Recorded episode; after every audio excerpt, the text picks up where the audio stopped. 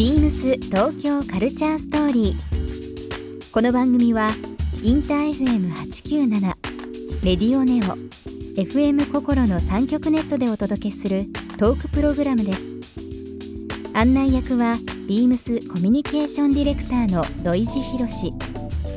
今週のゲストは東京スカパラダイスオーケストラナーゴです大森はじめです1週間さまざまなお話を伺います BeamsBeamsBeamsTokyo Culture Story Beams Tokyo Culture Story This program is brought to you by Beams ビームスありとあらゆるものをミックスして 自分たちらしく楽しむ。それぞれの時代を生きる若者たちが形作る。東京のカルチャー。ワクワクするものやこと。そのそばにはきっといつもビームスがいる。ハッピーな未来をつくりたい。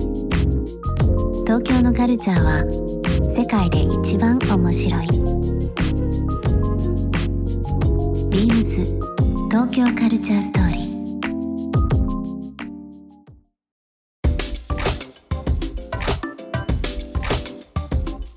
あの全体的に、まあ、先ほどスカがまたその暑いというふうなお話でしたけど、世界的に見てもうはいそうですか、やっぱりそのヨーロッパとか、まあ、アジアも含めてどうでしょうね。どうですか？そうですね。あのアジアでいうとインドネシアとか、うん。シンガポールとか、うん。そこら辺はスカがすごい人気で。そうですね。でいっぱいバンドいます。そうなんですか、うん。えー。イベントはやっぱりこういうフェスみたいなのがもうあったりとかすあるんですか？りますね。ありますあります、うんはい、この間も行ってきましたね。シンガポールシンガポール。でそうなんです。ね、はい、それで意外な曲で日本ではこうスローな割とメローな曲がはい、海外ではものすごい踊るとかうん、なんか捉え方がすごい違うんだなってそうですね。することギャップがあることありますよね。あのースカパラの皆さん結構こう国内いろんなアーティストの方と組まれてはい。曲作られたり、まあはい。リリースされたりされてますけどその海外のアーティストとのはい。キャッチボールといいますか、はい。ライブでとなんかいきなり誰か入ってきたとかっていうのってあったそれもよくあありますありますし僕らもはい。ホーンズが入ったりとか、この間のそのノンストップスカの時にも、はい、はい。あのメキシコのはい。ノンストップフェス、はい。時もホーンズがはい、ねもう入ったり出たり入ったりもう入れま乱れてます。乱れて。いいですねならではでね。そうなんですね、えやっぱり楽器柄っていうんじゃないですけどなんか、うん、うん。やっぱりホーンズだとなんか入りやすいんですよね、うんうんうんうん。リズムのバンドに。マイク一本あれば、うん。もうそれに向かってみんな吹けばいいっていうのもあるし、いいですね。向こうにホーンがいるバンドでも増えるから、うん。より熱くなるっていうので、でもなんかそのライブならではですよねそういうストーリー。そうですね、うん。なかなかた、まあ、単独で回られるもので、あのまあ、ゲストが入られたらまた別ですけど、はい。その時そのノリでそうですね。各アーティストが参加するっていうのは。そうですね、まあ、と本当にその瞬間に音楽がこう壁を越えた瞬間というかね。うん。あのインストルメンタルやってるバンドの強みっていうのがすごくあうん。あるなと思いますよなるね。はい、あの海外のフェスの話ちょっと引き続きお伺いしたいんですが、まあ、はい。さらにその去年はアメリカのフェスロサンゼルスですかね、はい。レゲエフェス出られたと思うんですけども、はい。スカンキングレゲエフェスはい。はい。あとサウスバーサウスウェストはい。2017、それぞれどういうイベントだったんですか？フェスティバルだったんですか？えーっとですねもうこのスカンキングレゲエフェスが もういろんなことやりすぎて、うん。さっきあのさっき一生懸命なんだっけみたいな感じで。めっちゃ思い出してたんですけど、はい。あのこれは本当にこうそれこそ「ノンストップスカフェス」みたいな感じで、あのすごくスカのバンドが集まった感じでしたね。あでもこの時は本当にこう日本から行ってあの対バンの人たちがまず着いたら、はい。もう写真撮影大会みたいになって ね。スカパラ来たぞみたいな。来たぞ。でみんなちょっと写真。俺と撮れみたいな。俺と撮れどんどん入れ替わり立ち替わりね。あのいろんなバンドとね一緒に撮ったバンっていう。ねドがえー。写真撮りまくって。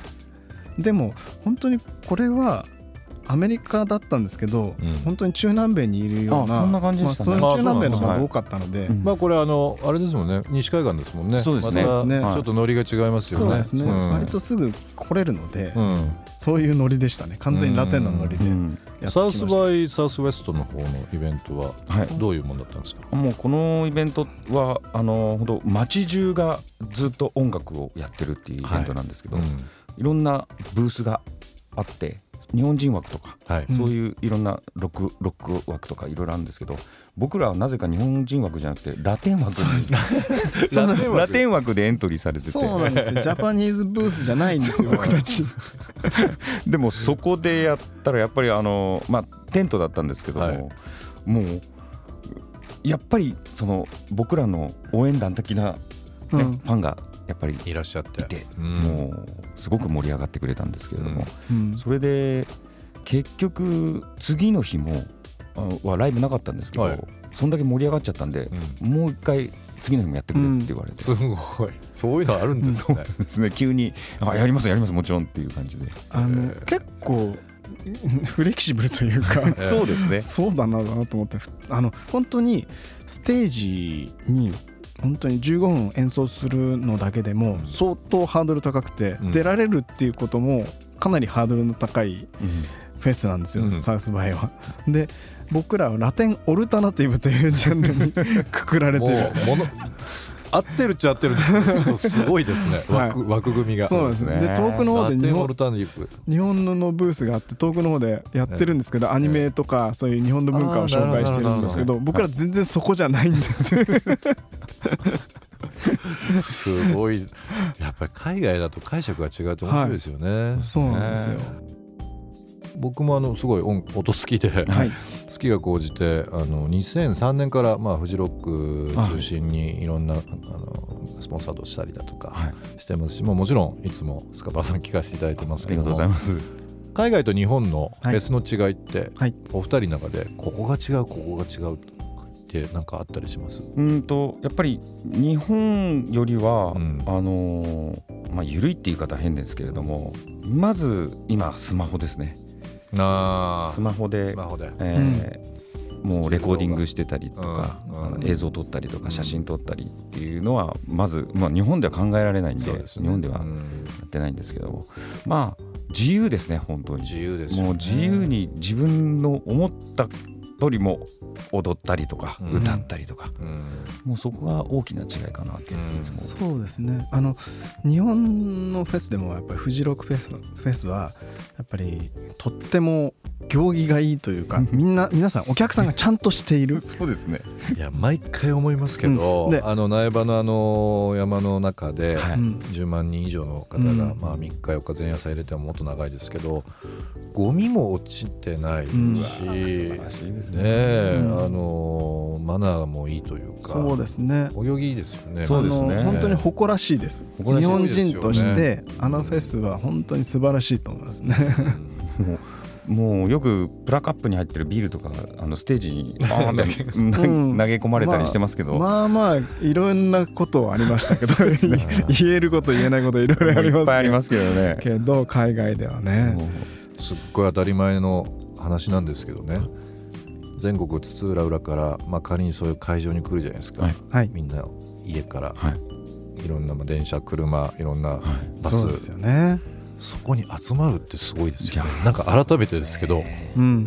その時間にその曲その人たちを聴きに来るっていううん。特にそのまあインフラが整ってるその、まあ、東京とか大阪名古屋の大きいホールじゃなくて時間かかりますしね。そうですよね。お金もかかりますし、ね、お金も時間もかかるし、本当にねただただ感謝ですね。うん。はい。でもお互いその会いたいとか聞かせたいとか、そういうなんかその気の高揚がそこでぶつかってるのって改めていいですね。そうですね。僕らが本当よく言ってるのが本当エネルエネルギーの交換っていうふうに言ってるんですけども、僕らのエネルギーもあのもらってもらって、うん。そしてもうオーディエンスのエネルギーも僕らがもらうっていう、うん。エネルギーの交換をしてすごくいい気を作っていくっていうのがありますよね。確実にそれが僕らの音につながってるうんっていうことですね。本当に皆さんの力が。